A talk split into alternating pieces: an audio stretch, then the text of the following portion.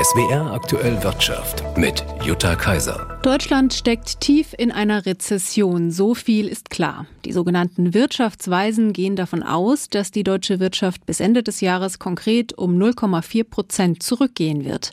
Das steht im Jahresgutachten des Sachverständigenrates, der am Nachmittag vorgestellt wurde. ARD-Hauptstadtkorrespondent Lothar Lenz mit Details. 455 Seiten hat das jüngste Jahresgutachten des Sachverständigenrats, eine minutiöse Analyse der wirtschaftlichen Lage Deutschlands.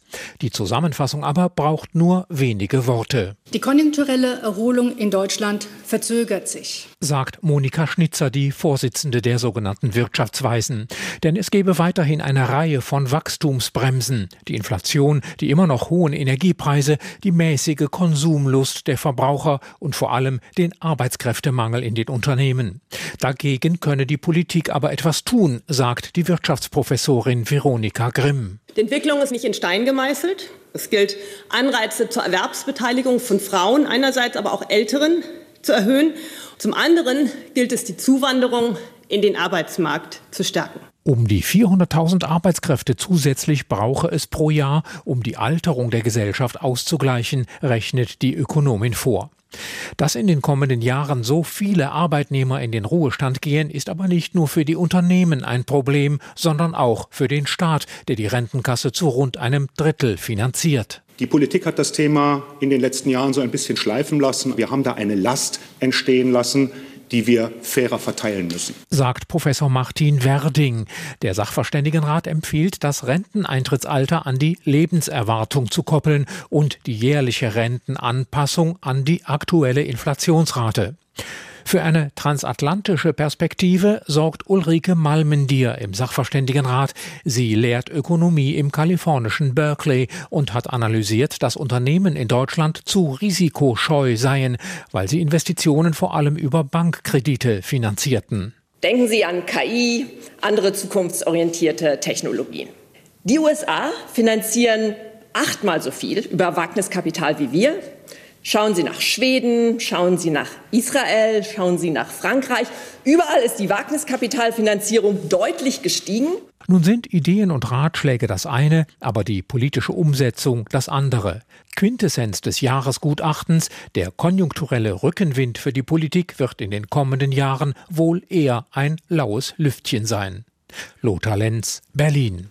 Und wir schwenken auf die Finanzen der Bürgerinnen und Bürger.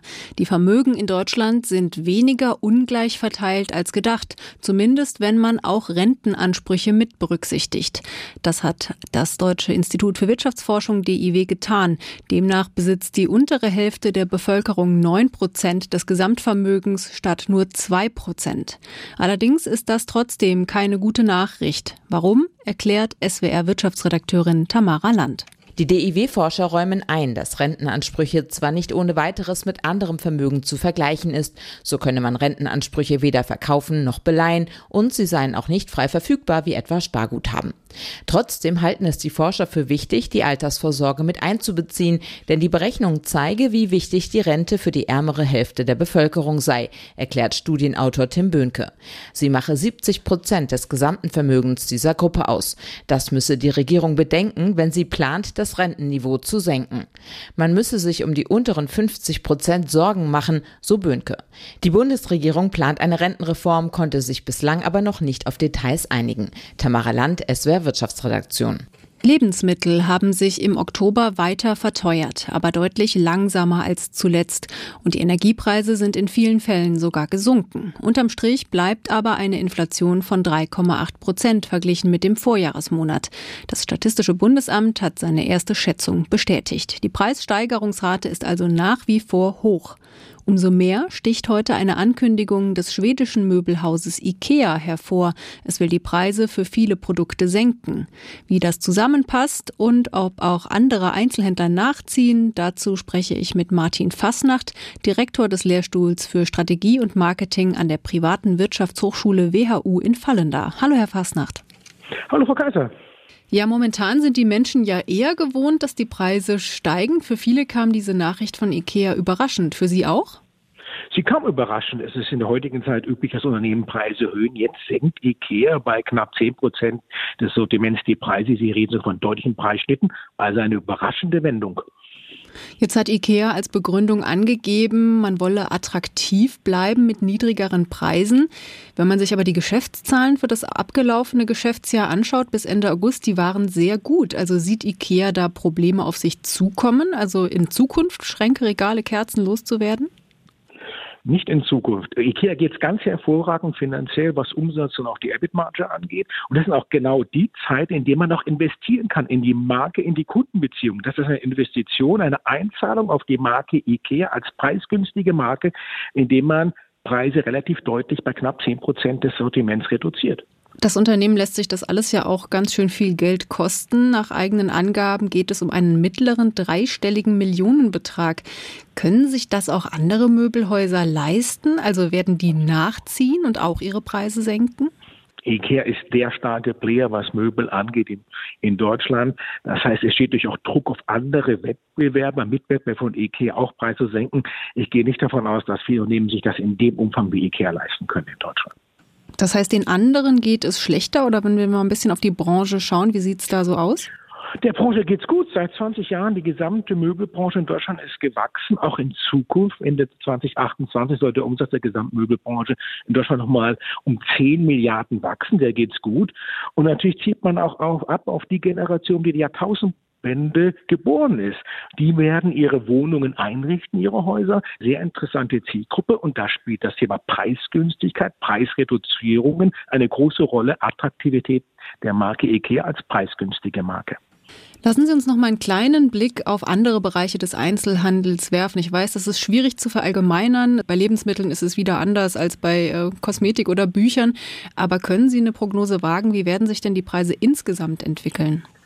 Wenn wir den Lebensmittelhandel, der größte Bereich des Handels in Deutschland, uns anschauen, im September 2023 gegenüber dem Vorjahresmonat sind die Preise bei Lebensmitteln ungefähr um 8 Prozent gestiegen. Im März 2023 über dem Vorjahresmonat waren es gute 20 Prozent. Die Inflation geht relativ gesehen zurück, aber die Inflation ist nach wie vor da. Das heißt, die Preise werden weiter steigen, aber nicht mehr so stark wie früher. Das heißt ein bisschen Entspannung, wie man auch schon an den Inflationsdaten gesehen hat. Vollkommen richtig. Und das natürlich auch wieder ganz hervorragend, was IKEA jetzt preispolitisch, preisstrategisch macht, jetzt Preise zu reduzieren. Es wird viel Aufmerksamkeit, wird diese Aktion, diese strategischen Maßnahmen bekommen. Und das schafft Aufmerksamkeit und wieder Assoziation mit der Marke IKEA. Herr Fasnacht, ganz herzlichen Dank für Ihre Zeit und für Ihre Einschätzungen. Vielen Dank, Frau Kaiser, für das Gespräch. Schon eine Woche lang gab es Gerüchte, jetzt hat sich der österreichische Immobilienunternehmer René Benko offiziell aus seiner Signa Holding zurückgezogen. Benko hatte in Deutschland unter anderem mit der Übernahme von Galeria Karstadt Kaufhof Schlagzeilen gemacht. Jetzt ist seine Karriere bei Signa aber offensichtlich beendet. Er hat den Vorsitz des Beirats an den deutschen Sanierungsexperten Arndt Geiwitz abgegeben. Die Privatstiftung der Familie Benko bleibt demnach aber der größte Eigentümer der Holding. Arndt Geiwitz fällt nun die Aufgabe zu, die gesamte Signa-Gruppe mit mehr als 1000 Einzelunternehmen neu zu organisieren. Dafür habe er den Rückhalt aller Eigentümer, heißt es von Signa. René Benko wird in der Mitteilung mit den Worten zitiert, das sei die beste Lösung für das Unternehmen, seine Investoren und die Beschäftigten. Nun gelte es, Vertrauen wiederherzustellen. Den Angaben zufolge wurden weitere externe Berater ins Unternehmen geholt, um insbesondere die Immobilien und die Projektentwicklungstöchter Prime und Development zu überprüfen.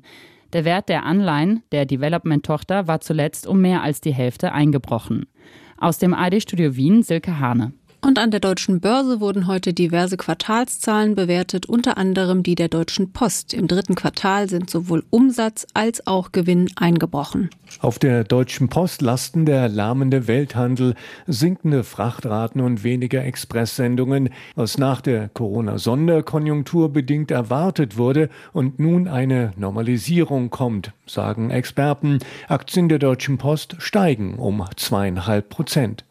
Bundeskanzler Olaf Scholz zeigt sich zuversichtlich bei den Gesprächen mit Siemens Energy zu staatlichen Garantien. Das hat er bei der Eröffnung einer neuen Siemens Energy Produktionsstätte in Berlin gesagt.